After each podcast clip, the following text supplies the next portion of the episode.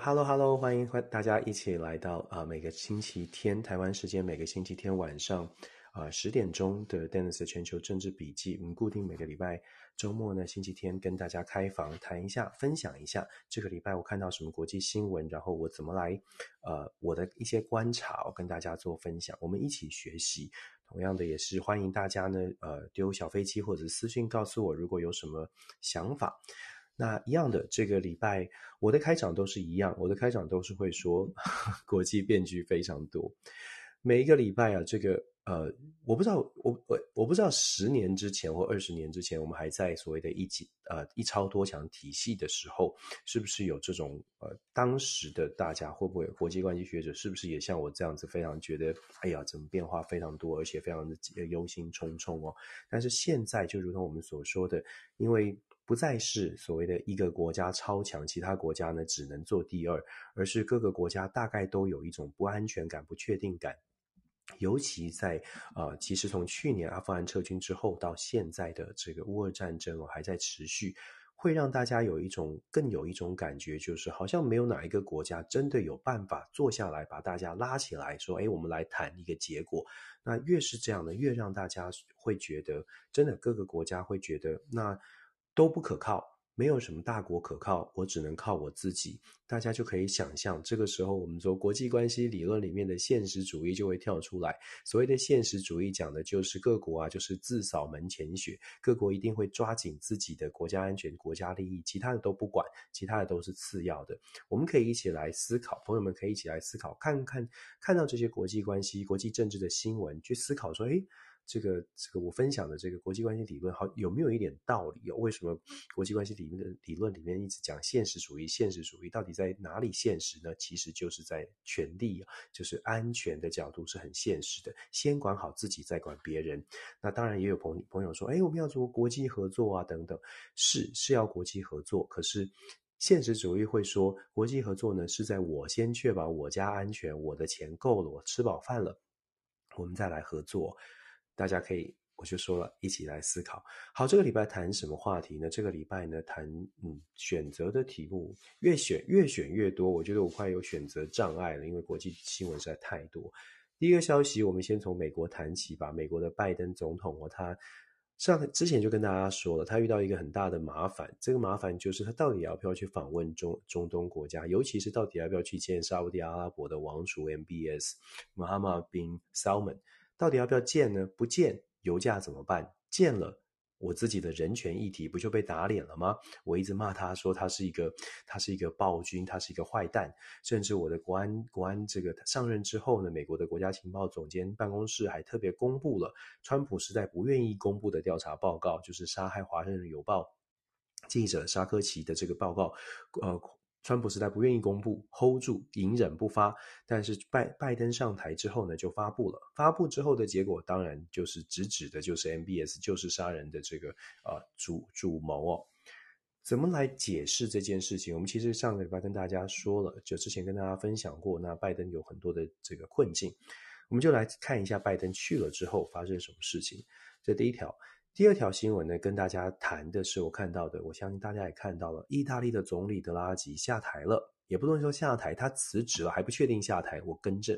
还不确定下台，因为他辞职了，对于整个意大利的局势非常的不满呢，所以辞职了。那我们就来谈一下这个后续的影响，整个对欧洲哦，为什么有一些媒体，西方的媒体在讲说，哦，德拉吉的辞职啊，现在俄罗斯应该是在开香槟在庆祝的，为什么这么说？那既然讲到这里，我们就会在第三角则新闻呢跟大家分享一下。我们看一下普丁的动态吧，普丁或者是普钦哦，台湾人这样翻译。俄罗斯的动态呢，俄罗斯现在开始比较诶向外扩张了，向外开始动作了。普丁在沉寂了几个啊、呃、几个月啊，这个战争沉寂几个月之后呢，现在开始做什么动作？他其实在六月底的时候已经开始出访了。这个周边的国家，那现呃，这这个前苏联他自己的好朋友，现在更进一步了。下个星期二呢，他即将要造访伊朗，然后进行一些对话。那这个礼拜已经有一些新闻传出来说，俄罗斯的军方已经密访了伊朗去看所谓的无人机。当然，这是美方的消息。俄罗斯这边也有反对的意见，有反面的消息说啊，这是资讯战，因为其实这个伊朗的无人机没有这么好。不管怎么说，我们来看一下这个新闻，俄罗斯的最新的动态。为什么俄罗斯去访问伊朗，然后要跟土耳其进行对话？很有趣。那当然，这个礼拜呢，俄罗斯跟土耳其以及 EU，也就是欧盟。事实上已经达成了基本的协议，什么协议呢？这个协议是关于粮食出口的问题，因为我们知道俄罗斯占据占据乌东地区，而乌乌克兰跟俄罗斯这两个国家，事实上在战争之前，我们跟大家说了，占据全球粮食的供应是非常大的一部分，尤其尤其是针对发展中的呃非洲以及中东地区、北非地区哦，非洲地区。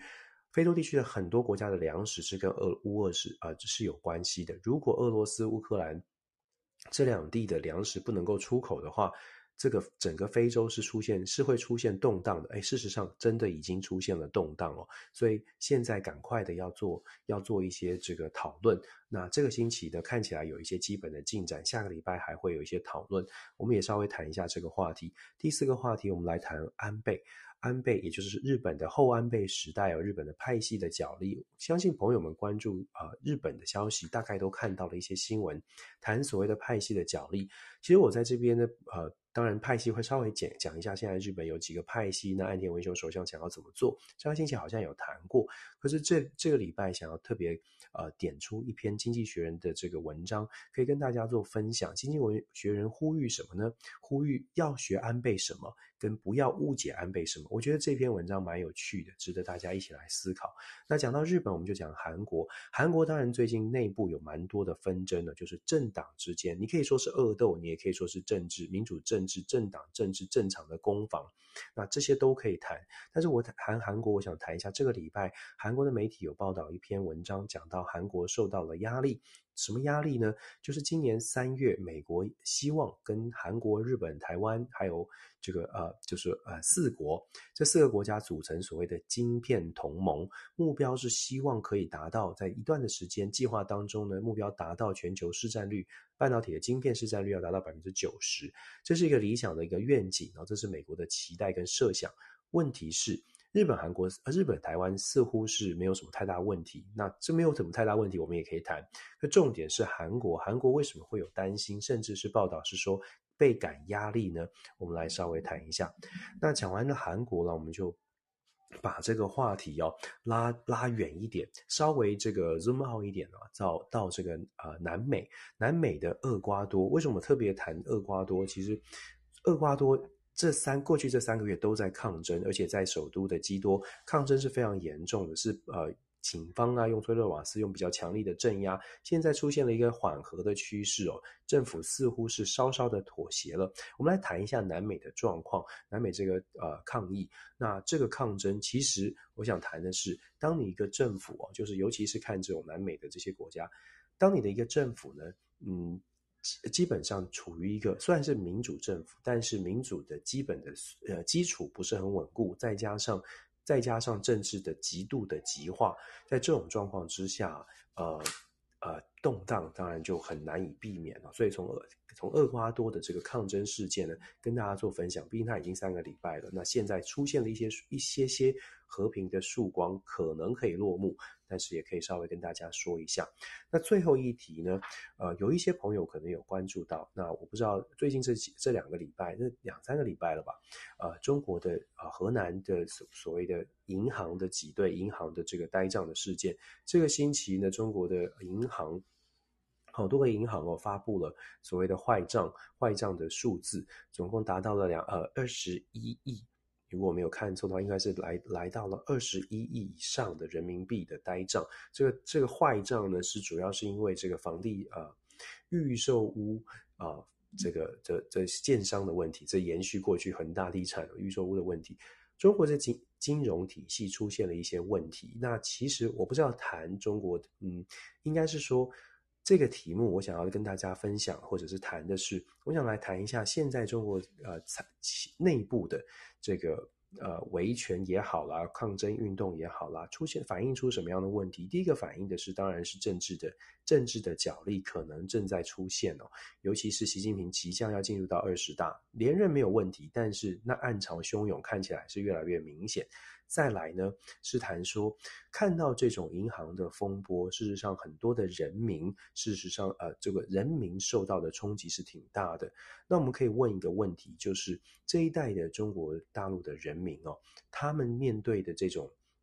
呃，也许是不公平，也许是不满，他们的表达方式是什么？我作为一个政治学者，其实我对这个问题蛮有蛮有啊。就是说，蛮有兴趣，也可以跟大家分享。就是我一点观察，就这一代的中国大陆人民，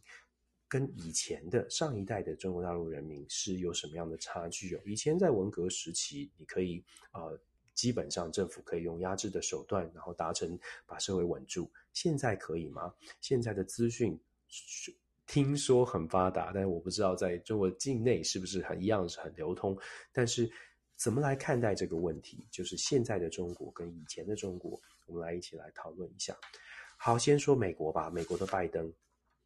拜登总统啊，这个这个这次的中东访问行程确实是非常多的争议哦。我们就说了，他一开始呢去见。呃，要打算要中东之行，他行前上个星期还自己投书《华盛顿邮报》，就是《Washington Post》，投书什么呢？投书讲说他自己做了多少的事情啦，外交上面有多大的成就，然后才在讲说为什么要去沙乌地。我们上礼拜有说过了，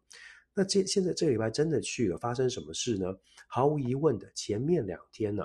我自己的解读哦，跟大家跟大家分享我自己的解读。前面两天访问以色列跟巴勒斯坦，事实上我不能说它是幌子，但是是摆明了没有打算，摆明了是不可能。不可能达成什么样的结果。首先，我们以时间来看，不到四十八小时的旋风访问，按照过去美国的美国总统访问，或者是美国高层官员访问以色列或巴勒斯坦，如果真的想要谈什么事情的话，这个时间呢是绝对不够的。所以很显然，从他的公开行程都可以看得出来，拜登访问以色列跟巴勒斯坦都是照相性质、象征性的强调说，美国仍然关注中东地区，包括他的声明也是如此。美国对于中东地区继续关注，美国。跟以色列的关系，还就是坚若磐石都不会改变哦。所以，我们说象征意义是比较大。另外，再深层一点来看呢，我们说过以色列哦，事实上，他的巴内特就是总理刚刚才辞职，现在到十一月的以色列大选之间的这段时间，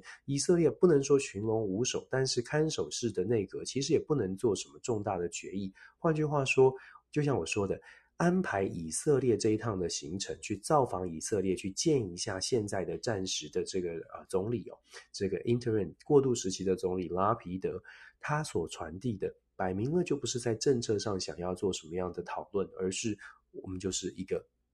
一个啊政治拜会，一个象征意义。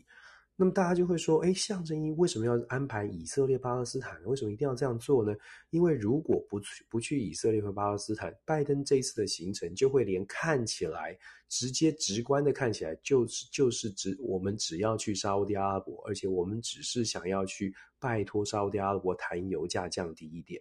多产一点油，降一点油价，这样听起来就很逊了，这样听起来就不太妙了。就是为了油价单独飞一趟沙乌地阿拉伯，所以我个人的解读，当然大家可以有不同的判盘算了。我个人解读就是这一次真的是真的是呃这样的这这样的安排呢，是为了要把把整个这个重点稍稍的稍稍的淡化。那其实老实说，如果不是因为是呃拜登自己本身呢，他跟他在竞选过程或者是在整个啊、过去这一年多以来，他到现在都没有拜访过中东哦，一直都在强调沙乌地阿拉伯他在人权议题上非常非常有争议。如果不是有这样的一个呃比较不好的关系的话，事实上可能拜登他去他到这个呃沙乌地阿拉伯访问也不会有这么大争议。好了，我们就说以色列跟巴勒斯坦谈完了，然后象征性做出一些宣告，宣告了，那就呃强调说，哎，我们在中东地区还是存在，美国还是有影响力，美国还是愿意帮忙，而且在呃在以色列的时候呢，还讲讲了比较重的话，这个重的话就是美国对伊朗核协议的问题呢，不排除用军事的手段来解决哦。为什么外界会解读说拜登的这个话是说的比较重，可是实际上比较难执行呢？因为你要如何对伊朗采取军事手段呢？以现在美国在中东的布局，那所谓的和军事手段又是什么呢？其实还是蛮空洞的。但是这个话对于以色列来说，可能就比较受用一些，对吧？当然，我是比较乐观的说，如果以色列相信的话，这是比较受用，因为这是美国的期，这是以色列的期待，对伊朗强硬一直都是以色列的期待。好，我们就说前面两天走完之后，就来到重头戏了。我之前就在讲说，我们都很想知道拜登跟 MBS 见面到底到底会用什么样的形式。结果呢，啊，讲了半天呢，双方确实是没有握手。我觉得政治有一些眉角，你也你会觉得政治人物可能其实跟小孩一样。包括的在 Jack Sullivan 国安国安顾问在美国接受这个呃记者会的时候呢，记者就逼问说：“诶，他们会不会握手？他们会怎么样的形式？他们会不会拥抱？对不对？”结果 Jack Sullivan 就说呢，就讲得很婉转，说拜登总统会用合宜的方式来跟这个 MBS 做第一次的接触哦。什么是合宜的方式呢？就是在这个出访的过程当中啊，特别去发一个去特别去对外呃表示说，哦，因为 COVID 还有一些担忧，所以呢双方不会握手。所以这就是为什么大家在照片上面看到用 Facebook 就是碰拳头哦。我觉得有的时候，就像我说的，我会觉得这些事情都是都是为了要不握手，所以搞一个这个 fist bump，它有什么差别吗？我自己是觉得，就看你看你觉得，看大家自己的解读哦。解读说，哦，拜登跟 MBS 还没有握手。你如果非常非常支持拜登的，大概你会觉得，哦，对，他们没有握手，他是不得已的，所以他用 fist bump。可是看在这个沙科齐，就是这个。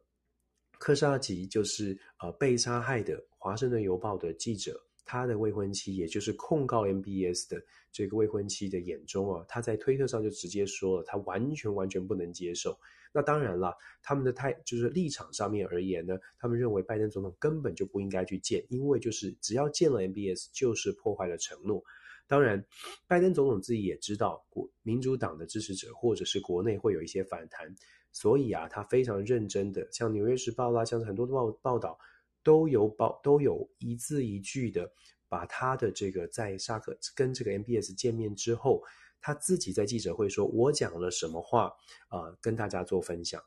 如果大家看《纽约时报》，很一字一字的去一字一句的去看呢，拜登总统主要的论述是说：“诶，我在见面的时候，我有直接告诉他说，我们很担心人权的问题。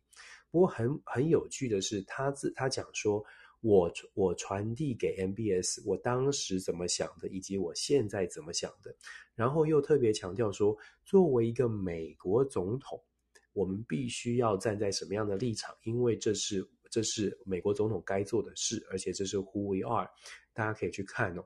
其实这个话术呢相当有趣，这个话术的意思是说，不是我个人对你不满。是作为美国总统这个职位，美国总统代表美国的价值，所以我们在人权问题上面必须要做这样的讨，必须要做这样的论述哦。那我当时怎么想的，跟我现在怎么想的，这个也很有趣，因为他拜登在记者会上这么说，老实说也没有人看见，或者没有人有办法知道他们到底说了什么，到拜登到底怎么说。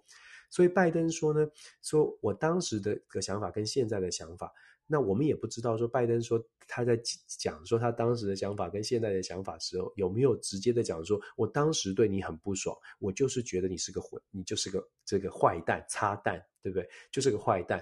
拜登会这样说吗？我个人是觉得比较难啦，比较难，因为。他们在 fist bump 的时候，我我也看到的是微笑啊，也不是看到拜登说很生气的那个拳头是要用去用去揍他的。这当然这是国际礼仪，你不会这么做，我们都能理解。可是他事后的这个解释就很有趣。那今天这两天，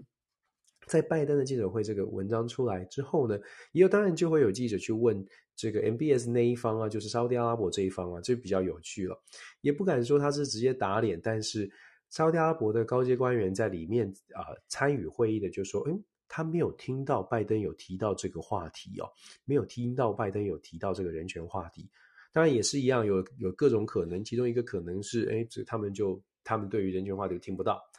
另外一种可能呢是拜登其实没讲这么多，或者是其实讲的时候比较小声一点了，这都有可能。但是你就可以看得出来。光是这个非常微妙的小小的这种细节，你就可以看到这这这一场会面它的尴尬，或者是它的它的这个矛盾之处。那 MBS 这一方，他在事后当中发表的一些声明里面也特别强调，呃，沙乌地阿拉伯这边强调讲的就是说，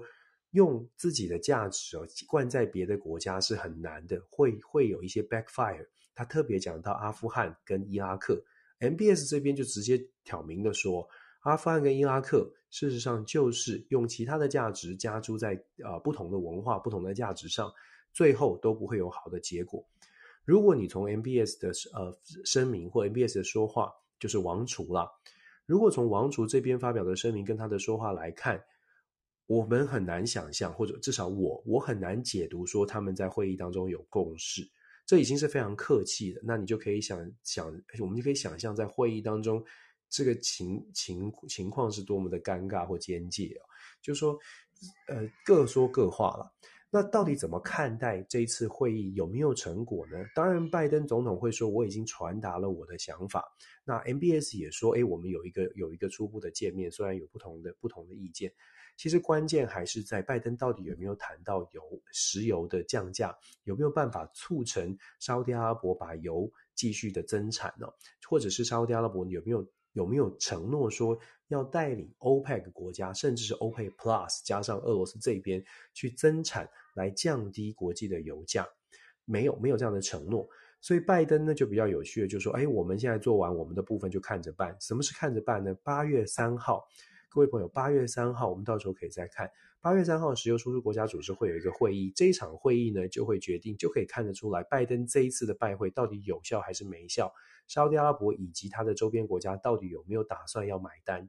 那我们也必须很从数字，就是很客观的说，老实说，沙乌地阿拉伯，你说它能不能无限的增产也不行。沙乌地本身也有它自己的石油产能，要沙乌地阿拉伯的增产可能可以增产，可是它大概增产的量，我记得看到的数字好像是一百五十万桶吧，一天多加一百五十万桶。也沙乌地阿拉伯也是一个极限的，毕竟也不是说雨伞搓下去就会有石油跑出来，没有这么多，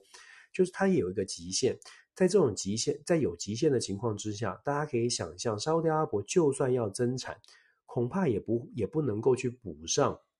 制裁俄罗斯，就是呃，因为不能不进俄罗斯油的这个缺口啊，也没有办法补上，全部补上。可是。象征性的意义是很强的，就是说，他如果做决定要增产的话，可能 OPEC 国家会跟进，那当然它的数量就会增加一点。就算不能补，就算不能完全补足，对国际油价绝对是有平稳的作用。可是，就像我们说的说到，这就关键在于这一场，就就看 MBS 到底如何来看待沙乌地阿拉伯，到底如何来看待拜登这次这一次的这个拜会。如果真的想想要给他面子的话，是会做的。可是目前看起来呢？呃，我们不知道有没有什么暗盘交易，我们也不知道有没有承诺沙特阿拉伯其他的啊、沙乌地阿拉伯想要的东西。可是目前看起来，连拜登自己可恐怕也不太确定哦。八月三号 OPEC 会议会谈到什么样的，呃、谈出什么样的结论呢、哦？那当然，美国可能也会做最坏的打算了，就是把其呃看看有没有其他的方式来赶快的来挽救国际的油价，平稳国际的油价。好啦，这次的中东行说了这么多。就像媒体大家的评论，事前的评论跟事后的评论，到目前为止呢，我们没有看到什么样的评呃什么评论说拜登大成功。事实上，大部分的字词都是出现稍微负向或者是比较不乐观的，因为真的没有谈出什么样的结果。虽然是一个所谓的历史性的拜会，那但是效果恐怕是有限的。但是呃，还是要讲讲，就算我上礼拜也说了。重点在于说，拜登觉得他做出这些努力，那拜登觉得他的这些努力可能会被看见。同样的，那就正反两面啦。到底是自我感觉良好，觉得美国民众会看到他的努力，还是美国民众看到了之后觉得，哎，你又你又你又自己自己退让了，然后你又没有谈到价，谈到结果，呃，是是是什么样的观感？我觉得，嗯，这个其中选举就见分晓了。好，讲完拜登的这个中东行呢，我们来进入到欧洲国家的意大利哦。意大利的总理德拉吉他辞职了，为什么辞职呢？其实跟自己意大利内部啊，呃，政党之间，意大利是多党体制，整个国会呢有非常多的政党站在不同的，把政治光谱拉开，你会看到意大利的政党在完全不同的政治光谱下一起来加入德拉吉所组成的联合内阁。那本来呢，意大利这个联合内阁勉强可以运作，是因为大家都觉得德拉吉他在经济上面的控制的能力。可以让意大利重新回到一个政府应该有的样子。什么叫一个政府应该有的样子呢？其实意大利在之前疫情之前就已经有很严重的金融危机，在整个政政府的预算赤字不说，预政府的借贷可能都还不出来哦。对意大利来说，或者是对全球，包括世界银行啦等等的国际组织去评断意大利的时候。我们在我们想象当中的意大利，我不知道各位朋友有没有去过意大利，或者是如何在心中的第一印象哦，意大利到底是什么样子？不是维大利哦，意大利到底是什么样子？可是你可以，我就说，意大利它在之前在全球的这个信用平等，其实是 相当不理想。那德拉吉呢，可以说是靠一个人的力量啊，就改变了整整个呃外在外部对于意大利的印象。为什么？因为德拉吉他自己本身是之前是欧盟呃这个欧洲中央欧洲欧洲央行的总裁，他在过去的时间呢，在欧洲也累积了很好的这个名声跟地位，尤其是在控制金融啊，金融体系。表现非常优秀，所以当意大利二零二一年遇到了很大的挑战，五星运动的孔德或康德，就是当时的总理哦，他在这个呃遇到了挑战之后呢，被迫下台，很无奈的下台。下台的时候，大家找找到了德拉吉，找了德拉吉上台之后，马上的就把各各方的意见统整起来。所以我们刚刚说了，意大利德拉吉目前的内阁，它是一个非常五彩缤纷、非常多元的。德拉吉认为当，当时接总理总理的时候，他就认为说，现在意大利需要需要呃把这个意大利拉回常拉回常轨啊，拉回正轨，所以这几个所有的这个政党可以结合在一起。但是在上个礼拜辞职的时候，他说，按照现在这个状况啊，意大利已经他已经他觉得意大利这个联合内阁已经没有任何的共识，已经没有继续合作的可能了，他是非常绝望的。五星运动或者我们说民粹的民粹的政党呢，在这一段时间呢，其实不断的做出一些挑战。德拉吉他在提出的这些呃经济改革的路线当中，那当然你可以你可以你可以想象，德拉吉必须要做出很一一连串的改革。五星运动呢，这个政党从支持度比较民粹一些，他们的支持度其实从二零一八年之前，它有百分之三十几哦，大概三分之一以上，一路下滑到现在，甚至剩下百分之十五到十十五十六左右哦。为什么一路下滑呢？因为他们比较极端，可是同时右派的一些极端的，就是国家利益至上的呃政党呢，同时也在崛起。导致什么？导致现在因为全球油价乌克乌俄战争之后，全球的油价高涨，物价上涨，通货膨胀，意大利也有感觉。在这种状况之下，民众就是民粹的力量呢，就会说：德拉吉，你的改革方案啊，没有重视到民众，没有重视到市井小民，你要重视到我们民众的心声哦。他们认为德拉吉是。哇，你们讲的很好，就是国际全球，就是就是国家怎么样？但是我觉得我社会上我的民众我没有感觉，没有办法真的让我有感，所以他们对德拉吉呢，这个是很多的不满，那导致德拉吉的法案通通这个提案呢没有办法过关，被这个五星运动党呢是杯葛的，那德拉吉是一怒之下挂冠求去。我们也看到，马上后续的反应是，呃，意大利的总统就就跳出来说，不不不不不，这个德拉吉的呃这个名字，他的 first name 是 Mario，那么他们认为 Super Mario 你不能走哦，不能这样哦，所以总统是跟呃德拉吉说呢，按照总统的职权，他是可以接受或者是挽留或者拒绝啊，他拒绝了德拉吉的辞职，他要求德拉吉在下个星期呢再跟国会进行一些沟通。现在全世界整个欧盟不能说全世界，欧盟都在关注德拉吉到底德拉吉的去留。一方面，就像我们说的，整个意大利是不是一个稳定的有有能力治理的政府？至少欧洲国家或者是世界对于德拉吉的这个信任，呃，如果德拉吉还能够留在位置上，意大利虽然是摇摇欲坠，但是不会坠。可是如果德拉吉下台的话，而德拉吉坚持辞职不干的话，意大利的政政府，包括接下来的这个金融体系，有可能真的会出现一个更大的动荡哦。我们要知道，德拉吉一个人，就像我们刚刚说的，德拉吉一个人呢，就让意大利多取得了大概两千亿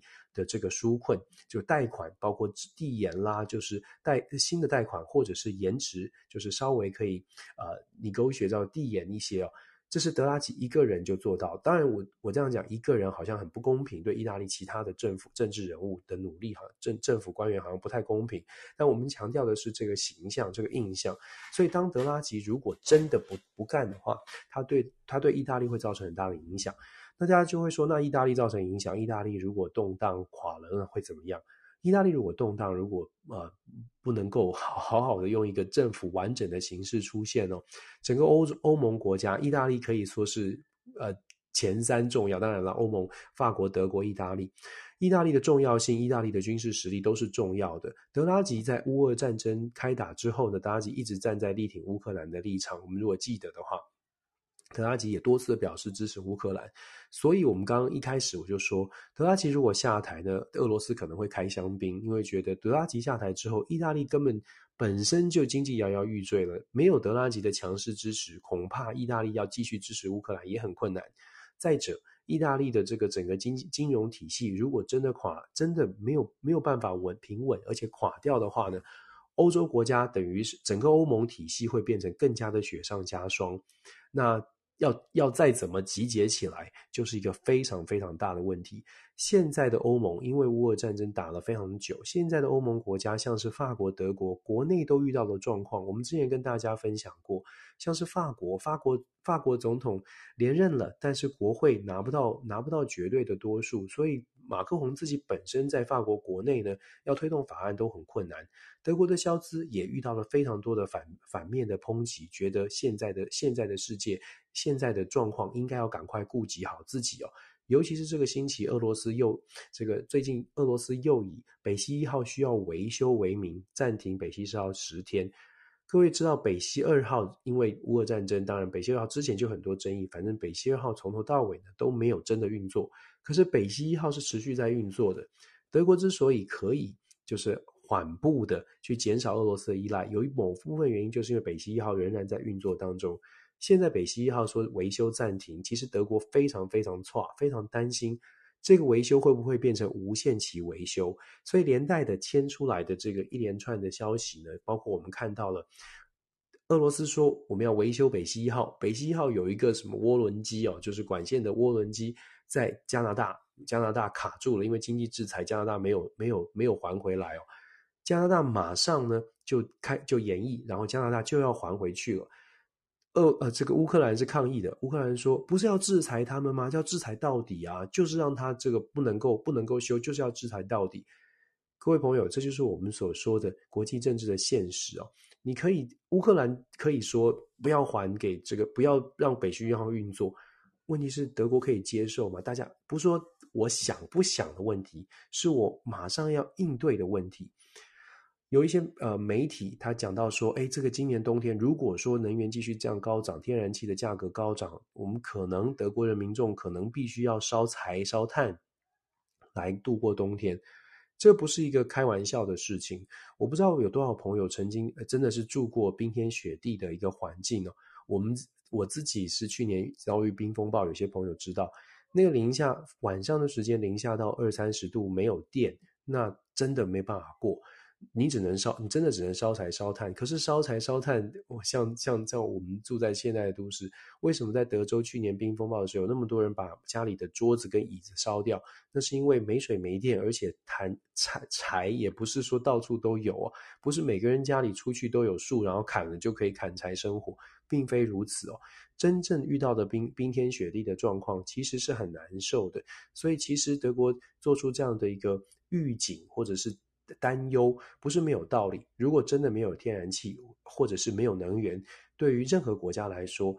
不是政治人物可以承担的，是人民真的会受不了，会有很大的麻烦。所以，我们看到，像我们刚刚说了，北溪一号现在涡轮机，加拿大马上马上说把它运回来，美国也在第一时间就表示要完全理解加拿大的立场。这个就是我们所说的国际政治的现实。我们可以说我们要支持乌克兰，可是在这件事情上，乌克兰说，诶，应该应该要坚持经啊制裁他到底哦。为什么大家没有办法做？因为做不到，做不到就是做不到。面对我，我常常说，诚实，诚实是上策。你如果没有办法诚实的面对所有的难关，你就很难找到解决之道。你会很多的事情，你会用想象的来解决。现在这个问题，呃呃，欧洲的能源问题引发的后续的争议是非常多的。那意大利的总理德拉吉辞选选择辞职。其实也是非常间接的，就是因为乌俄冲突导致全球的这个状况非常的不理想哦。我们讲到俄罗斯，讲到北溪一号，我们就继续说俄罗斯吧。俄罗斯现在这个动作频频，普京下个星期呢要到伊、呃、伊朗去做访问了。俄罗斯、伊朗，大家这个想象当中的，从我们从民主国家的观点，从西方观点呢，事事实上这就是一个邪恶同盟。这就是一个这个入侵者，然后一个不乖的呃，伊朗核协议始终不谈不下来，然后造成对中东造成威胁。但是我有时候我们跳出来想，如果你的你我们是我们是俄罗斯人，我们是伊朗人，也许我们看待的角度就会完全不同，就会反过来说，哎，坏蛋是另外一边。我为什么这么解这么说呢？其实有的时候真的，我们看国际政治，看国际新闻。或许真的要呃跳出盒子来，而且是完全试图用不同的角度来看看这些消息。对于俄罗斯、对于伊朗这些国家而言，他们受到的经济制裁，他们能够做的事情是什么？如果你是俄罗斯人，如果你是伊朗人，你能做的事情是什么？你如果觉得诶，有一个另外一个朋友，另外一个国家跟我有同样的遭遇。你会不会也觉得，那我们应该要联手，我们应该要走近一些，因为我们都是被迫害的一方，所以不难想象，其实真的不难想象，为什么俄罗斯会跟伊朗走得近，而且现在也在在这个积极的进行合作。但是反过来还是一样，从另外有不同的角度来看这件事情，伊朗呢？坦白说，在这到目前为止，伊朗的和协一谈不下来，对伊朗来说也也不是好事，因为它经济制裁被压压制了很久。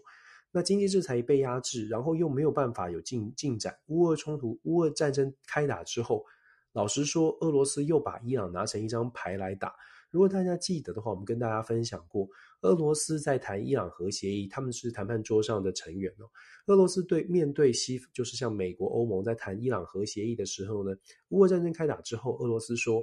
我们可以接受谈判的条件，但是有一个有一个条件是俄罗斯加出来的，加进去的。俄罗斯加进去的是说，未来乌俄战争不论结果如何，对于俄罗斯的经济制裁，必须要把跟俄跟伊朗之间的贸易呢被排要排外，也就是说。俄罗斯说：“你要达成伊朗的核协议，可以，我也愿意配合。可是有一个但书，我要我签字，要我要我配合的但书就是，你要确保未来对我跟伊朗可以继续做生意。”我不知道大家有没有这个看懂俄罗斯的策略哦？俄罗斯的策略就是我要把伊朗拉成作为，可以可以某种程度可以说是俄罗斯把伊朗作为一个筹码。这个筹码呢，就是你们想要核协议，我懂，但是我我想要什么？我跟伊朗的这个贸易要继续做，不管是军事武器的贸易还是其他贸易，我要继续做。如果俄罗斯的这个要求被大家接受了，也就是说，未来乌俄战争不论做出了什么结果，我们就说乌克呃俄罗斯输了好了，我们就说俄罗斯被打败了，然后真的西方国家要进行对俄罗斯进行经济制裁，但是伊朗核因为伊朗核协议这个但书签了。俄罗斯基本上将将来就算被经济制裁，还是有一条活路哦。那当然，这是我们想象俄罗斯会会接受这个投降啊，或者什么样的条件。不论如何，要强调的是，现在的俄罗斯跟伊朗现在走得比较近，但是俄罗斯跟伊朗的其实也各自有盘算。这个礼拜，俄罗斯的国防部当然是美方的新闻呢，强调的是俄罗斯国防部密访伊朗两次，去看所谓的无人机。那一般在外面的这个媒体的解读是说，俄罗斯是希望透过跟伊朗的无人机的交易，然后用这个无人机呢，来对乌俄战场上面进行更猛烈的打击啊、侦察也好，其实基本上就是有更进一步的攻势。那当然这是啊一方的说一方的说法。俄罗斯部分的回应是说不可能啊，俄罗斯的科技不需要靠伊朗，然后伊朗的无人机没有这么强等等哦。总而言之啊，现在俄罗斯跟伊朗走得很近，这是走得很近，现在看起来是一个是一个肯定的事情。那那我们刚刚也解释了，如果你两个都是经被经济制裁的国家，当然有可能他们要走得近一些。那我们其实从这件事情后面看到的是什么？我其实一直在说。全世界现在对乌俄战争，各位朋友应该都一样感受到，在那个国际新闻的排序上面，已经不知道排到第几条去了。代表的是什么？它的风头、它的热度正在衰退。可是战场上的热度有没有减少呢？俄罗斯有没有减少对伊朗的攻势呢？呃，对对，乌克兰的攻势呢？没有，而且还是攻城略地。如果我们愿意去搜寻现在的乌俄战争的战场实况，就会发现，其实俄罗斯对乌克兰的攻击还在加大。而且乌克兰呢，受伤的一般的平民还有啊伤呃这个这个损害还也也还在持续，也就是说，现在全世界能够真的去介入到战场上，或者真正去帮助乌克兰的重点好像不在这里，重点在于后续的很多的角力。那俄罗斯也是，俄罗斯也在外交战场上开始动作。我们刚刚讲说，不只是跟伊朗，俄罗斯也在强强化跟土耳其之间的关系。这个礼拜，俄罗斯跟土耳其还有欧盟开了个会。这个会呢是讨论所谓的粮食短缺的问题。欧盟国家照理来说，如果我们想象都是世界都是二分的，好人坏人，黑的跟白的，黑的白的不要凑在一起，好人坏人不要凑在一起，那么欧盟国家根本就不应该考虑跟任何的妥协，去跟俄罗斯坐在谈判桌上去谈说，哎，你乌东占领区部分是不是有什么港口可以让乌克兰的粮食运出来？我们刚刚说了，如果我们真的以为这个世界的现实是大家就是会正义的一方跟邪恶的一方不相往来，那么就不会有这个会议了。可是国际现实是粮食的危机造成全世界必须要去重视。也许西方国家像台湾可能没有感受到粮食危机，可是非洲国家是非常非常扎实的，已经被粮食危机冲击到了，没有饭吃，没有没有谷物，没有粮食。这是相当严重的，然后我们讲相当严重是嘴巴讲，人家是身体感受。可是我们能不能够去去理解没有粮食这件事情的严重性？这个没有粮食会造成内战，会造成真正战争去抢夺粮食。为什么会有这么多的战争？尤其是像落后贫穷的国家，它发生战争的原因，我们我们有钱的国家可能是说啊，抢资源抢什么？抢粮食那是跟生命有关，那是拼命在拼，必须拼命的。因为没有抢到粮食，我们的我们就没有下一代，我们就没有生活，没有办法维生哦。所以是拿命在拼。这也是为什么现在我们会看到越来越多非洲国家是动荡的。我待会可以稍微带一下非洲的索马利，现在这个礼拜动荡是越来越严重，尤其是青年啊、青年运动党索马利兰索马利索马利亚。他的这个青年运动党的抗呃这个呃暴动骚动呢是越攻击事件是越来越严重，就是因为没有粮食。事实上，整个索整个非洲很多的国家蠢蠢欲动的蠢蠢欲动的，就是因为整个啊、呃、经济整个粮食危机对他们所造成的冲击。那么我们讲到，其实你看国际真的拉得很远。好，俄罗斯现在开始用外交的手段在进行这些谈判，要跟土耳其也开始有这些呃关系。土耳其透过俄罗斯这样的谈判，土耳其的重要性也在提升。土耳其我们之前说过，土耳其你看透过这个粮食的危机，土耳其扮演斡旋的角色，重要性提升了。土耳其之前在北约卡住了芬兰跟芬兰跟瑞典，重要性提升了。土耳其在这段时间不断的提升。应该更进一步的说，亚多安这个其实并不是非常民主的领袖呢，被世界西方民主国家完完全全的配合着，这样的配合促可以帮助亚多安在土耳其国内大概政权可以更稳固。这个就是我们的矛盾或者是困境之处。一方面，我们希望是民主的领袖，我们理想当中是希望各国都是朝着民主化、越来越民主、越来越开放迈进。可是，当遇到国际现实，必必须要考虑做取舍的时候呢，别的国家啊，是不是有一个民主的领袖？别的国家是不是真的有民主？那个其实是被排在其次的。所有的国家在国际谈判的时候，变成的是到底什么是 priority？粮食危机如果是 priority，土耳其可以帮忙，不管他是独裁者，他是是不是民主领袖，没有关系，土耳其可以帮忙，那我们就先捧着土耳其。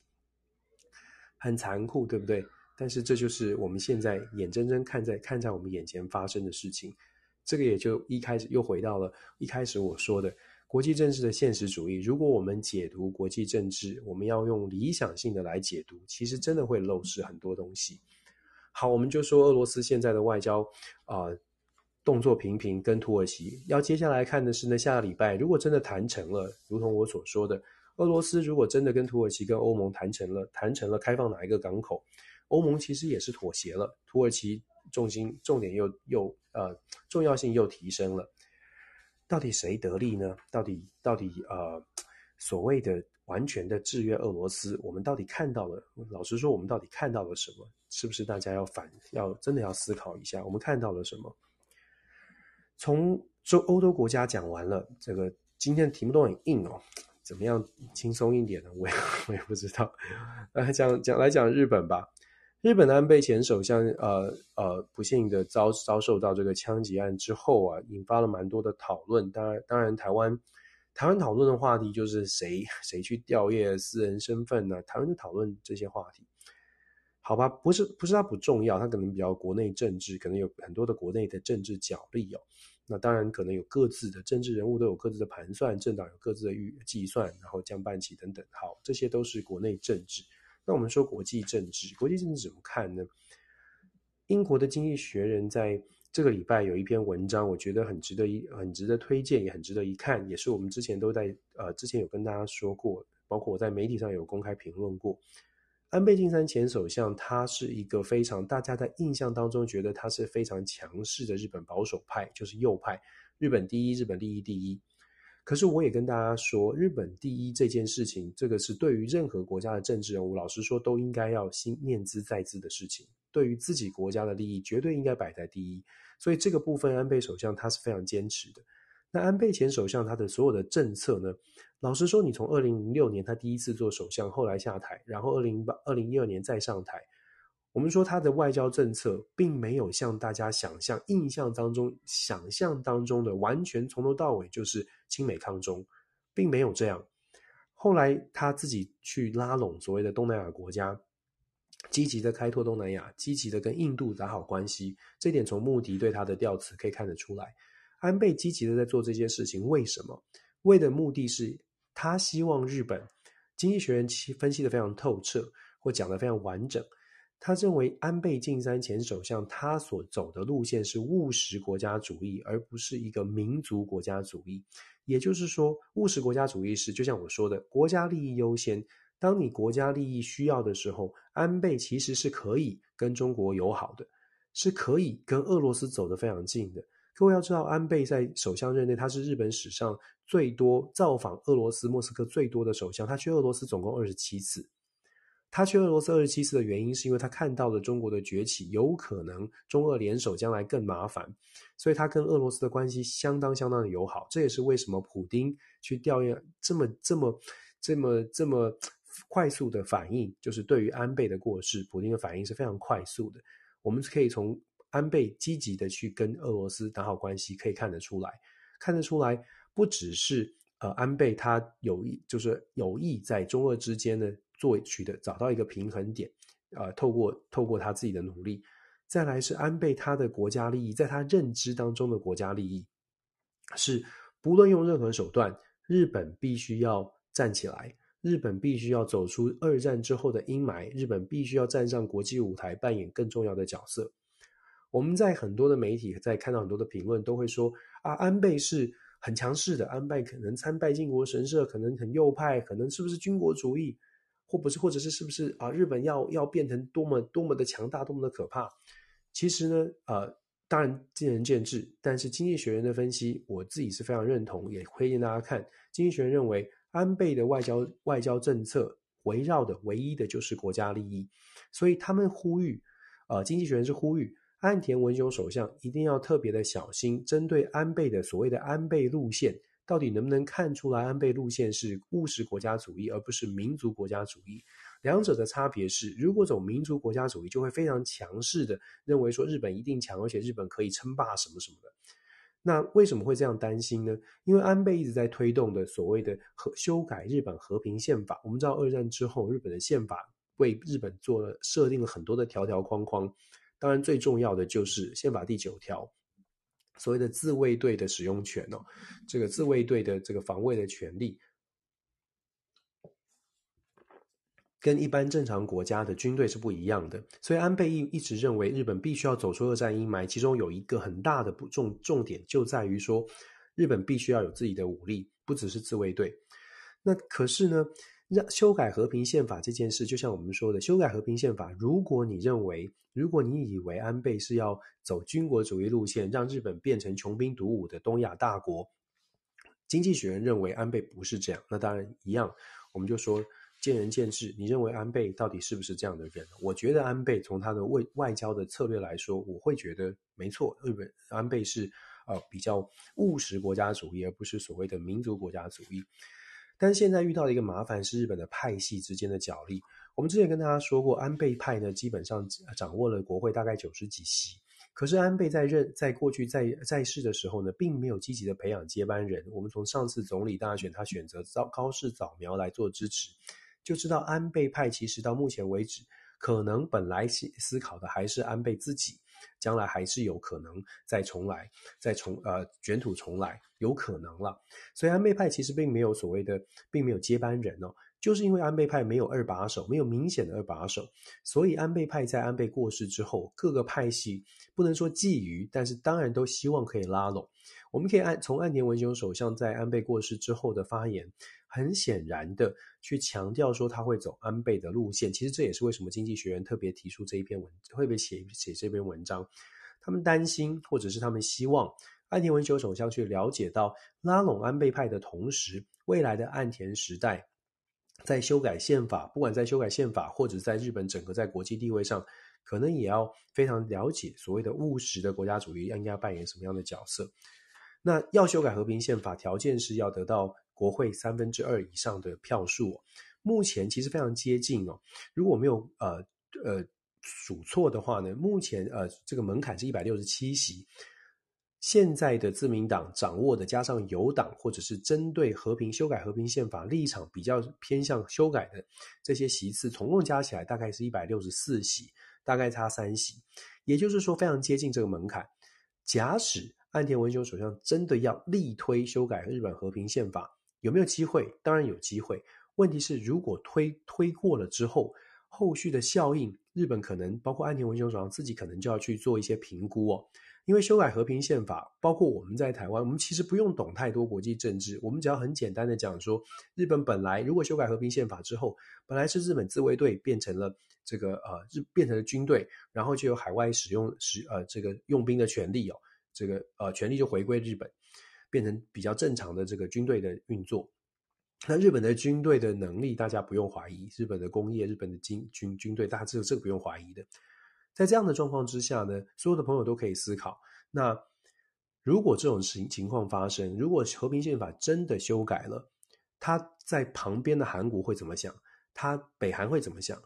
中国大陆会怎么会怎么回应？我知道在台湾，可能大家很很希很希望日本变得很强。可是我们考虑的是国际政治，我们考考虑的是国际政治的角力，尤其是现实主义里面讲的是大家的权利哦。日本现在有一个紧箍咒一样的呃抓住它了，就是我们都知道日本自卫队很强，实力不实实力不弱，不会有人敢随便去挑战日本自卫队。可是这个部分呢，大家又知道说，因为日本自卫队受到宪法的限制，所以日本自卫队不会挑呃出来挑战国际上面的权力的角力。所以还是有一定的限制，还是有一定的，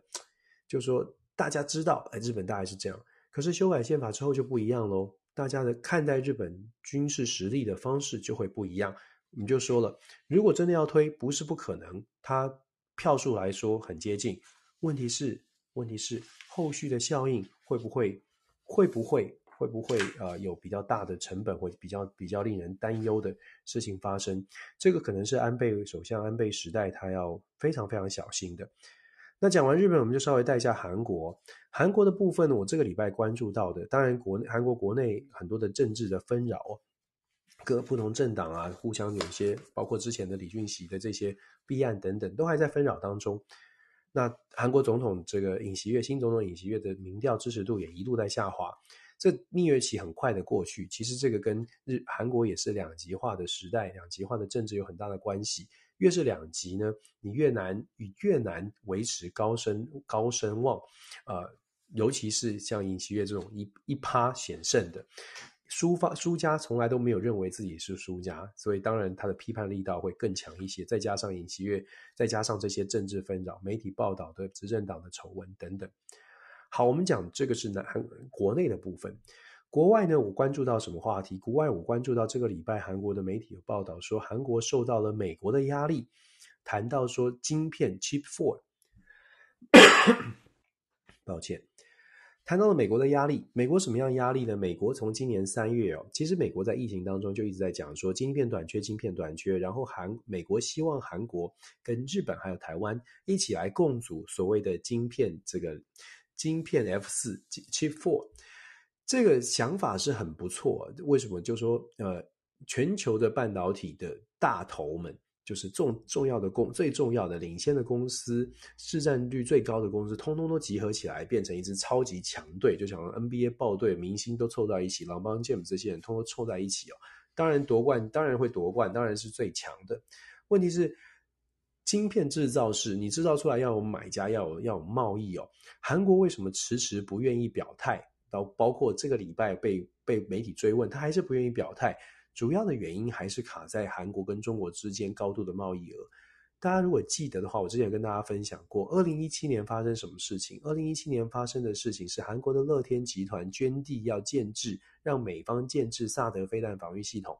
结果呢，造成的中造造成的效应是。中国大陆的内部当然也是透过这个网民啊等等的这个整个整个的氛围炒起来之后，乐天集团就被被迫退出中国市场，全面退出中国市场。韩国的当时的总统文在寅，也跟大家说过了，当时为了要安抚并且平稳中韩之间的贸易，自己提出了所谓的三步政策。当然有不同的正反两面的评价，但是这三步政策呢就。在当时就变成一个中韩关系的定海神针，平稳了中韩之间的贸易，让中韩之间贸易继续继续进行。好了，现在状况有没有改变？现在的状况有没有会会不会说，如果韩国加入了呃晶片这个四四四四大四四大集团哦，晶片晶片 F 四加入了这个集团，会不会影响中韩的贸易呢？我们说中韩的贸易啊，占韩国对外贸易百分之二十五到百分之三十。中呃韩美贸易大概占韩国贸易百分之十五到二十，每年不一定，我 range 拉得比较大。可是基本上来说，韩美的贸易跟中韩的贸易大概差十趴，整个 GDP 差十趴，对外贸易的总额差十趴，差十趴是蛮大的差距，这是第一。再来呢，韩国跟中国之间呢，事实上。韩国光是以半导体产业来说，韩国跟中国的连接也非常的紧密，尤其是韩国非常多的半导体厂商，它的工厂也设在中国，这个也是另外一种考一另外一种担心。如果说真的加入了晶片这个 Chip Four，那中国这边的厂到底要怎么来处理？是以后不能用了吗？还是说会会受到很多的管制？韩国有诸多的考量。那我们就先来，我们也回过头来看一下美国这个 Chip Four，它设定什么样的目标？美国这个 Chip 4呢，当然是一个很理想的。对于美国来说，晶片供应链的短缺是国家安全问题。这当然就是拜登总统，美国长期都在讲，长期都已经看见这个问题，但是因为疫情更加的凸显，而且把晶片短缺的这些事情拉高到国家安全的层次，所以要亡羊补亡羊补牢，这没问题，这是很合理的。一样的，从国家利益的角色来看，这非常合理。美国要把晶片拉回美国来制造。可是大家记得，我曾曾经跟大家分享过，台积电董事长张忠谋呢就说，美国这样的做法事实上是错误的，原因是因为还这个晶片制造，尤其是高阶晶片制造，并不是说我今天说宣宣布我要来投入，美国准备要通过法律哦来补助像是 Intel 啦这些国内的晶片制造商。好，我们就先说。真的投入了，真的补助了，是不是我今天晶片厂盖下去之后，马上三纳米、七纳米这些就可以，这个工厂盖了，马上就可以建制，然后出来的良率就很好？没有那么简单，真的没有那么简单，不然台积电不会领先全球这么久哦。首先这难度的问题，然后呃，张忠谋董事长的意思就基本上是比较利益法则的概念。当你美国本来把这个晶圆晶圆代工让台湾或韩国来做，就是看准了专注在 IC 设计，专注在比较其他的美国的强项，这样子呢，大家一起来合作比较有效率。那么如果说美国现在要把制造也拉回美国，一样的不是不行，可是它的效率会衰退，那也会连带的影响，当然是整个布局。当然，这是台积电的看法。美国的看法呢，是认为说，不管我投出投入多少的资源，对，它会困难，它会要花时间。可是现在不做，明天会后悔。如果再不做的话，未来美国国内可以生产的晶片就是不够，以后要永远都依赖台湾和韩国，这个对美国来说也不符合国家利益。所以。美方现在的论述，包括雷蒙德啦，包括就是商贸部长，包括美国的呃，这个很多的 IT 相关的产业都说，当然了，Intel 他们当然是乐观其成啊。这个政府政府居然补助我来做国内的晶片，当然乐观其成。但这后续有很多的问题哦，就是就就像我们说的，技术上面会花很多的时间，而且投入的经费恐怕也不是几百亿的这个国会预算就可以帮助到的，这是第一。第二，国会能不能通过，那又是另外一个问题了。因为国会有很多的呃国会议员，他们认为说，晶片是晶片产业本来就是赚钱的产业，然后政府还要去补助。有一些国会议员就认为这好像不合逻辑。那当然呢，这个支持方会说，这个不是说要这不现现在现在不是考虑半导体产业会大赚钱的问题，现在要考虑的是国家安全。就算赚钱也要让他们赚，因为我们要确保晶片要来自美国。好，说了这么多啊，其实我们有一个数据可以跟大家分享，然后大家可以自己去思考，说，哎，加入这个 F4 好坏在哪里，或者是是不是大家想象的这么棒？现在台湾的这个半导体，尤其是台湾的这个，我们知道晶片很很蛮强，市占率很高。根据美国的美国的评估呢，台湾的市占率目前是百分之五十五，韩国大概在百分之十八，然后在这个美国大概百分之六，那再加上其他的国家。以现在的市占率来说，美国呃，美国认为现在太太偏重台湾、韩国了，所以如果加入 Chip 4呢，把一些晶片制造拉回美国来生产制造，美国希望在一段的时间，可能三二三零二零二零三五一段时间之后呢，这个市占率会会调整成比较正常的比例，也会降低一些风险。这有趣的地方就来了。有趣的地方在于，美国的报告、美国的设定当中，韩国的市占率在未来如果一切顺利的，韩国的市占率会从百分之十八上微幅上升到百分之二十四，美国呢，再从百分之六微幅上升到百分之十二，因为是微幅嘛，它 double 了。希望从美国的美国的晶片出来的这个比例，大概到百分从现在的百分之六上升到百分之十二，甚至稍微多一点到百分之十五。那大家很简单的数学可以算了，美国的报告就直接说，美美国美方的设定是。台湾的这个晶片市占率，它百分之五十五下降到百分之四十左右，左右不确定是往下一点还是往上一点，但是要就就是要下降就是了。好了，我们刚刚一开始就说了国际关系的现实主义，要讲国家利益，我们就以这个美国的报告、美国的设想，加入晶片呃 Chip Four 之后呢，大家这个四个国家大家的这个这个团结合作啊。然后合作之后出来的结果是市占率出出现一些改变，来维维持全球芯片这个市场的稳定。有有没有觉得哪里有点可爱？可爱的地方在于说，哎，这些加入 Chip Four 之后呢，台湾真的 can help。台湾 can help 的地方在于，我们把晶片的这个市占率稍微的微调，让这个其他的国家大家都能够都能够变得更好。我们就说不是不行，一样的，就看大家怎么看待。可以说，我们可以说，诶，如果这么做呢？如果这么做可以帮助到台湾的国家安全，因为我们跟这四个国家的关系更加紧密了。我常常在讲，我们可以，你可以有任何的蓝绿统什么立场都没有关系，但是我们就看，呃，看一些事实，然后我们自己去判断，这对我好还是不好。这留给大家做评断，我们只告诉大家，美国现在的设定的目标是如此。那台湾加入韩国加入，日本加入，各自有各自的盘算。韩国现在因为即便看到了十八趴到二十四趴，他还是担心，他担心担心的点在于，如果因为这样子损失了中韩的贸易，而且中韩贸易毕竟中国的贸易跟中国做生意啊，他不会说我只阻断你的半导体啊，我不跟你做生意就全部都不做了。所以这个部分是韩国的担心。担心有没有道理呢？朋友们，我们可以自己判断哦。我还是我还是说，我们把呃不同的消息面，当然不同的观点没没有关系，还是一样，就跟大家做分享，我们自己思考。好了，这个日本、韩国谈完，我们接下来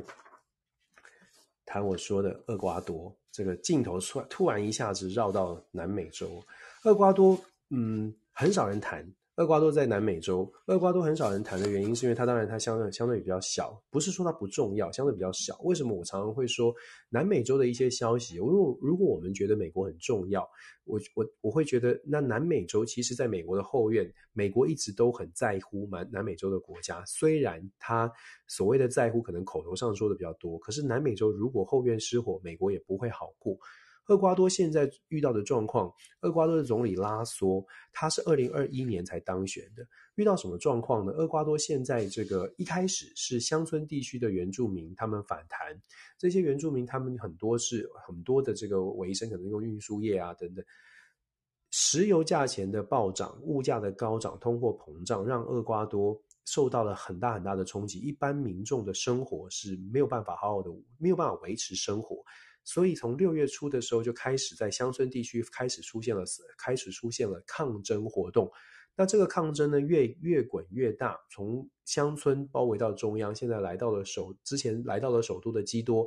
来到首都基多之后，跟在首都本来就有的一些呃对政府施政不满的，对什么施政不满的？对防治毒枭，中南中呃中南美洲国家。普遍有一个很大的问题，就是毒品的问题。我相信很多朋友看到墨西哥，看到真的是毒枭毒品的问题很严重。那当然他们是相对经济落后，毒品是真的是可能赚快钱，可能利润比较高的，所以不难想象为什么会有这么多的毒品相关的这个产业吧。我们说产业，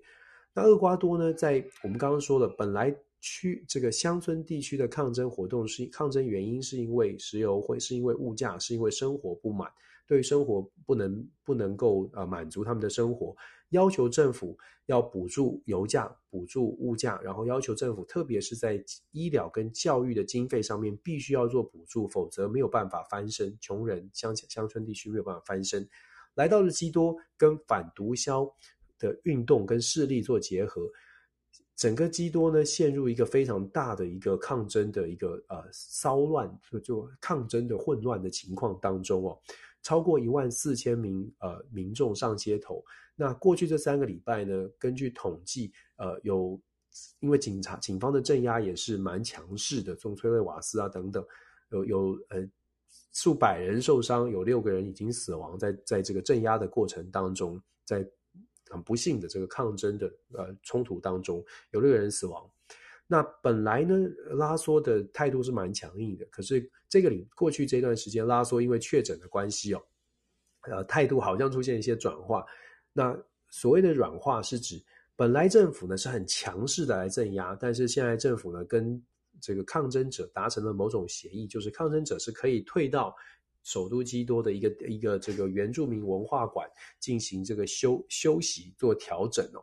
那被视为说是一个是一个让步，也被视为说是一个呃双方有机会开始有机会可以坐上谈判桌的一个一个契机。后续我相信还有一段时间要要去做发展。但是为什么我为什么点这个问题呢？其实我们看二零二一年拉索上台的时候，他虽然选上了总统，可是拉索是个经济学家。他上台，他选上总统，可是他代表的创造机会党，cre 呃 creating opportunity，创造机会党，他在厄瓜多的国会一百三十七席当中，各位作为一个总统，他可以说是执政党，可是他的政党在国会当中只有十二席，很很十二席，十二一百三十七，大家就可以想象这个总统呢做的。不不敢说他是没有实权，但是做的其实挺虚的，因为拉索所提的所有的法案基本上都没有办法过关，都没有办法得到配合。那这个这个状况就比较有趣了，比较有趣在于它是一个民主机制，可是民主机制呢，其实大家想法或者对于民主民主制度里面怎么样怎么样创造，怎么样有一个多数党，怎么样在政策上面做出共识，还没有一个共同的认知。厄瓜多的选民，他在选投票选择的时候，还是比较像是我喜欢什么，我喜欢谁，乡村型的乡村型的很多的政治人物，还是靠着情感的连结来做来做这个论述。所以在国家的政策上，在投票的时候，并不是真的拿出来思考说，哎，哪一个人的国家政策比较好，是我自己的感情连结。这种状况反映在国会跟总统这个选举，那我们就会看到为什么会出现行政跟立法的僵局，就在这里。拉索有很好的想法，哎，我们要在经济上面作为一个经济学家，他以前也是厄瓜多的财政部长。作为经济学家，他认为有什么样的做法可以做？问题是国会不买单，国会基本上不配合。现在厄瓜多百分之八十，在厄瓜多的民调，百分之八十的人不满总统，百分之九十的人不满不满国会。这种高不满意度，基本上已经反映了厄瓜多的社会呢，对于政府政治人物没什么信任。所以，我们说现在看到的社会运动虽然出现了曙光，虽然出现了谈判，问题是谈判之后的结果能够维持多久？厄瓜多的抗争不是第一次，厄瓜多的抗争恐怕就算这一次的风波平息之后还会继续。二零一九年的前总统也是在抗争当中啊做出妥协，可是妥协之后不久又出现了抗争，因为没有整个民主体系虽然有了雏形。可是民主的基础，还有民主的素养呢，还有待加强。这个我们特别拿出来做，跟大家做分享。比较冷门的新闻拿出来做做分享，主要的原因是想跟大家说，其实民主，世界很多的民主国家都是有都是有制度，都是有一定的架架构。问题是，真正真正民主要能够执行，要能够运作。恐怕不是只靠的政治人物或者是政党有这个样子，还是得要人民真的去了解为什么我们要民主，然后在民主制度里面，它有不好的地方，有没有真的真诚实的去面对它不好的地方来做改进，还是说我们只需要有投票，让让我们觉得我们好像手中有一票，我们有自己的政治权利就够了，而忘记了投完这个票之后呢？政治还是在我们生命当中的每一天，生活当中每一天，我们还是得关注。对，他很累，可是你要有好的，你要又期待民主，又希望社会政社会可以更好。事实上，每一个人可能都要多多的关于呃参与公众事务。这个好吧，这可能是政治政治学教授的一个这个呓语吧，就是无奈呼 这个呼吁吧。作为作为政治学的老师，常常跟学生说。不是只是投完投完票，投完票之后，其实才是真正监督公民监督的开始。如果你不做公民监督，嗯，我们想象当中的民主不会，它不会进入自由航行的 autopilot 模式，它可能可能会带领带领这个国家走向不是很理想的状态哦。真的，大家一起努力吧。最后一个题目谈中国，谈中国什么呢？为什么我们谈谈中国？其实最近呃这一两个礼拜哦，有不不少的媒体或者是大家其实都看到了中国有所谓的银行挤兑啊、呆账的问题，其实挺严重的。为什么说挺严重呢？呃，中国的经济目前的发目前的表现很显然的并不如预期，尤其在疫情之后，虽然后疫情时代可能有复苏，但是包括的清零政策也好啊，其实整个中国目前的经济的表现并不是很理想。可是中国的经济表现严重的影响到政治的稳定度。当中国没有办法有好的经济表现的时候，政治的稳定度也会开始出现一些状况。但是在这边，我们想强调的是，政治稳定度有没有到不稳到这个国家会被推翻呢？短期之内我们还看不到这样的状况。但是值得关注的是，有多少人越来越呃，有多少的比例或者多少的事件，呃，会浮上台面哦。这一次的银行的挤兑，或者是银行的抗争，从河南开始出来的，呃，这个抗争呢，第一是金融体系出现了一些状况，再来是所谓的维权，还有呃维权的运动，诶，越来越明显，而且呢，呃，中国政府如何透过所谓的大数据来做出一些应对，也很值得观察。再者呢，派系就是中国政治比较角力的部分。可能也浮上了台面哦。我们一一来说，经济的部分会造成的是，如果银行有很多的呆账，这个礼拜公布的中国，像是中国农业银行七月十四日就公布了，他们有六点六亿人民币的逾期贷款是来自于未完工的预售屋。同样的，中国工商银行六点三七亿，中国工业银行三点八四亿，总共目前几大中国的重要的重点的银行呢，总共有超过二十一亿以上的人民币是在这个所有的呆账项目，呆就是很多的是呆账，就是建建筑建商。我们在去年听到了所谓的恒大的恒大地产的问题，那当然这些这些产业就是地产啊，是很大，就是。大到大到中国政府必须要去做一些处理，所以中国政府官方其实有不不少的这个政策出台，希望能够稳定整个的房市啊房市。可是毕竟中国真的很大，我们说从南河南的这个银行的事件，村呃村镇银行的这个事件，其实反映出来，第一，这个贷款的呃贷款本身的品质可能可能就有一些问题，很多也许。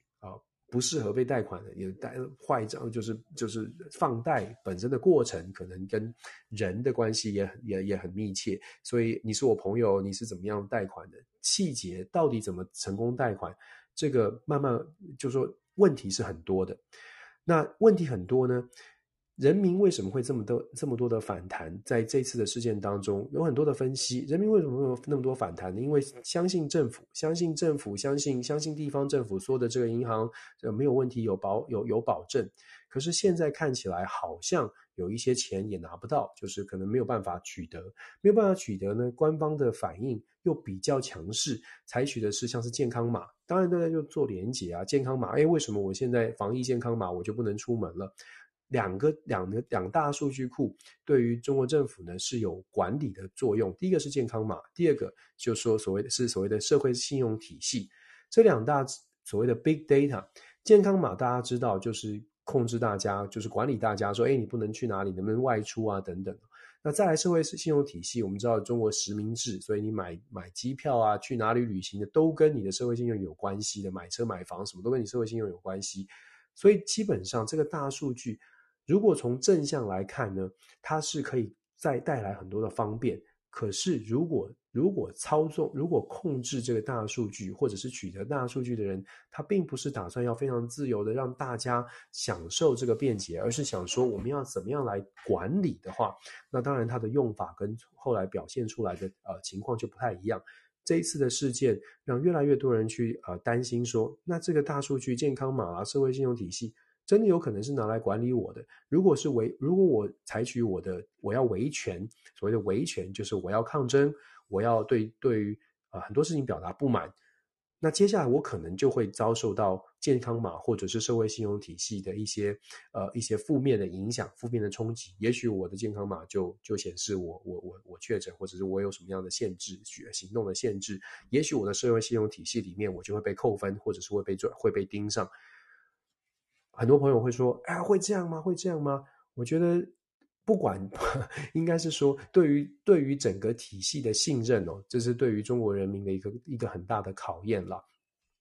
这一次的事件，后续还会怎么延烧呢？我们说二十大快到了，习近平接接任第三连任第三届，大概没有什么没有什么悬念。问题是，他接任第三任之后，国内的国内的状况能不能 hold 得住？最重要就是经济。经济的表现能不能够稳定的发展？如果不能稳定的发展，政权一定会出现一些反弹。国内的人民作为一个人，作为人民一定会有一些反弹。所以，我们看到比较有趣的是，我们刚再来说这个国内的派系，中国内部的派系角力哦。中国内部派系角力比较有趣的是呢，这一次的河南的事件，我们看到新闻媒体看到影片，就看到了说李克强查河南。我不知道有没有大家有没有看到这个影片哦？李克强谈的河南，一个原因是因为李克强负责的是中国的经济，负责中国的这个呃主要这虽然是二把手，可是他是负责经济的。另外一个潜在的可能性也是李克强跟习近平是不是有有不一样？当然两个人是不一样的背背景哦。再加上河南，如果你再仔细看，呃，中国的这个呃官场哦。河南现在的省委省委书记叫做楼阳生，楼阳生是谁呢？楼阳生是一般认定，和楼阳生是习近平的人马，就是浙江浙江呃浙呃浙江新军浙江派的。那楼阳生是被认定是习近平的人马，楼阳生的升迁速度其实也非常的快。楼阳生其实在前面的山西只待了一年半的时间，就再再到了河南。然后呢，这个被委以重任，一般也预期他在二十大可能会进入到更高的位置。但是现在的河南事件爆发之后，还会不会还会不会按照预期它再往上升？这就变成一个变数。如果大家还记得河南之前郑州在去年七月曾经发生过大水，视频当中、影片当中大家都看过那个河南视频。当时被拔掉的呢是郑州市委书记，叫做徐有义，他也是他也是习近平人马。所以，我们从这种美角当中呢去看的是什么？去看的是。中国内部真的在呃人事上面，习近平有没有大家想象当中的，就是都没有任何的反对的声音？很显然的是有反对的声音，很显然的人民也有不同的意见，只不过怎么样来表达，可能在中国大陆跟在外面可能不太一样。其实说了这么多，我常常说我们我们不会特我不会特别去批判中国的一些呃政治，或者是不会不会用批判的角度，每个国家都有他自己。家家有本难念的经也好，或者有各自各自的运作操作方式也罢，我们评断任何的国家，或者是评论任何的国家的内部的政治呢，都都抱持的态度是，我们就观察，点出更大的问题。对我来说，更大的问题是什么？更大的问题是，现在的中国人民跟过去文革时代、呃文化大革命时代有没有什么不一样？我所谓的不一样是。当时的文化大革命遇到了这么这么这么大的动荡，这么多的纷纷扰扰，一定有人也同样的表达不满，一定有人心里觉觉得这是不对的。问题是政府强力压制，我们没有办法做出什么样的呃做出什么样的动作。经过了十年之后，才有平反，才有才有各方的各方的改变的说法。但即使到现在，也不是真的说啊，完全的说啊，这个这个以前的人都是坏蛋哦。从当时跟现在来做比较，当然现在科技科技呃网网络发达，所以我说我们问的问题是这一代的中国人民跟上一代的中国人民有什么有没有什么不一样？如果你要乐观的，包括这个，如果我们要从从 讨论的角度。乐观正向的说法呢，会说中国人民会觉醒，中国人民会，中国大陆的人民呢，民众呢，会因为越来越多这样的事件，再加上经济的状况可能不是大家想象的这么好，所以会采取更多的行动来表达他们的不满。那怎么样表达？会不会强力？会不会造成整个嗯政治体制的一些改变？乐观的人也许会说，会，时间早晚一定会做出改变，因为现在的中国人，中国人民也有也都是高知识分子。其实网络上呢也有很多很多很多可能对政府不满的声音，所以这样的想法、这样的说法是有的，会改变的。悲观的人会说，当年呐、文革时期遭到这么大的挑战，这个呃中国的这个所谓共产党当局都有办法来压制。现在手段更多了，我们刚刚说了健康码啊，社会安社会信用体系啊，手段更多了，那更有办法压制了，那更难更难有所突破了。那就看呃大家觉得你觉得比较乐，你会觉得未来是比较乐观的，还是比较悲观的？同样的，就像我们所说的，不管你想象的是什么，不管是乐观还是悲观哦。对我们来说，它就是一个，它就是一个课题，我们可以去思考。那从台，如果站在台湾的角度，我们可能要去思考的是，不管中国大陆内部出了什么样的状况，或怎么样来混乱，我们自己也是回回过头来想，台湾有没有我们要解决的问题？台湾内部是不是也在混乱？台湾内部到底有什么办法让我们能够团结，让我们能够站稳脚步？常常我看到的是很多的批判，就是手指头都在指说啊，这个国家不好，那个国家不好。有的时候我会想说，那我们的国家够不够好？我觉得这个是我我会觉得呃更更希望各位呃更可以跟各位朋友一起来学习的，怎么样让我们自己更好？怎么样？我们说批判别人不会让自己更好，这是为什么我们在评论性啊评论包括中国大陆，包括俄罗斯。这个所谓的媒体上面觉得是邪恶国家好了，我们这样讲讲吧，就是媒体上面觉得是比较负面的形象的、比较邪恶的国家的时候，我会看到好多的好多的评论，就是跟着就是一直在一直在批评，一直在说怎么怎么样怎么样坏。可是我们反过来说，我们。我们自己是不是做好了？我们自己是不是站稳了脚步哦？这也是为什么我们在做，我在我在分享《电视全球政治笔记》的时候，常常会常常会大家会听得出来，就是我一直会说，我一直问问说，台湾在什么地方做的可以怎么做？台湾还可以做的怎么样更好？对我来说，两千三百万不多，真的是不是太多，但是当然也不少。但是两千三百万，如果内部再有不同的意见，然后大家都在非常不相信、不信任彼此，然后也不愿意合作，那么我们的问题可能不会小于任何世界上其他的大国小国，不会不会比较少的，因为我们也不知道我们的国家到底到底应该要怎么往前走。所以，怎么样让大家变得更好？怎么样让大家可以一起携手的走下去？我想，这是对于任何国家都会都都是一个都是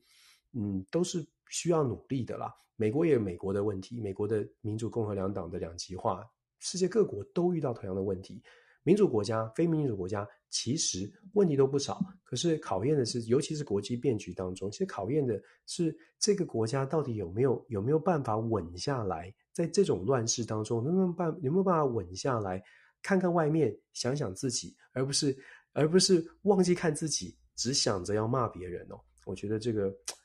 一种感触，一种感想，就是尤尤其是越看这些国际政治的变局，越会觉得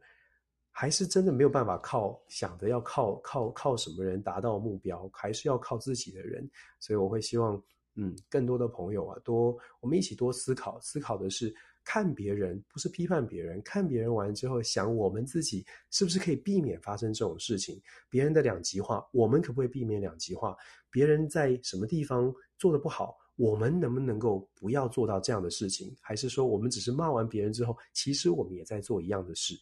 很希望，很希望我成长的国家可以变得更好，真的也很希望所有的朋友都可以在更好、更更和平、更。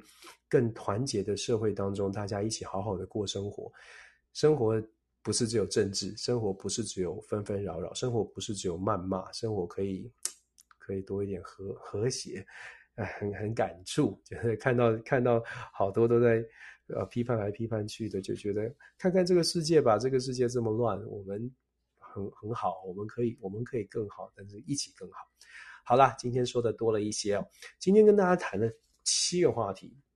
呃，每个星期的时间呢都过得很快。那每个礼拜都有新的国际政治的议题想跟大家做分享。有的时候呢，呃，没有办法完全的呃兼顾到每一个大家每个朋友想象当中要要要重视的话题。如果各位朋友呢有想要谈的，或者是有希望说，哎，Dennis 来。说一说，说一说你在这个事件的看法。我很欢迎大家留言，我很欢迎大家传讯息告诉我。那我也会特别去做这样的准备哦。我们比较用互动式的方式来来做分享，当然这个互动式我们还是我们这样我这样的分享哦，呃，不会变成开放式的聊天。呃，希望大家见谅。我们每个礼拜的 Dennis 全球政治笔记呢会持续。只要我还我还有能力，我会持续这样做下去。感谢大家，感谢大家的关注。那我们这个礼拜呢，录音就到此结束哦，谢谢大家。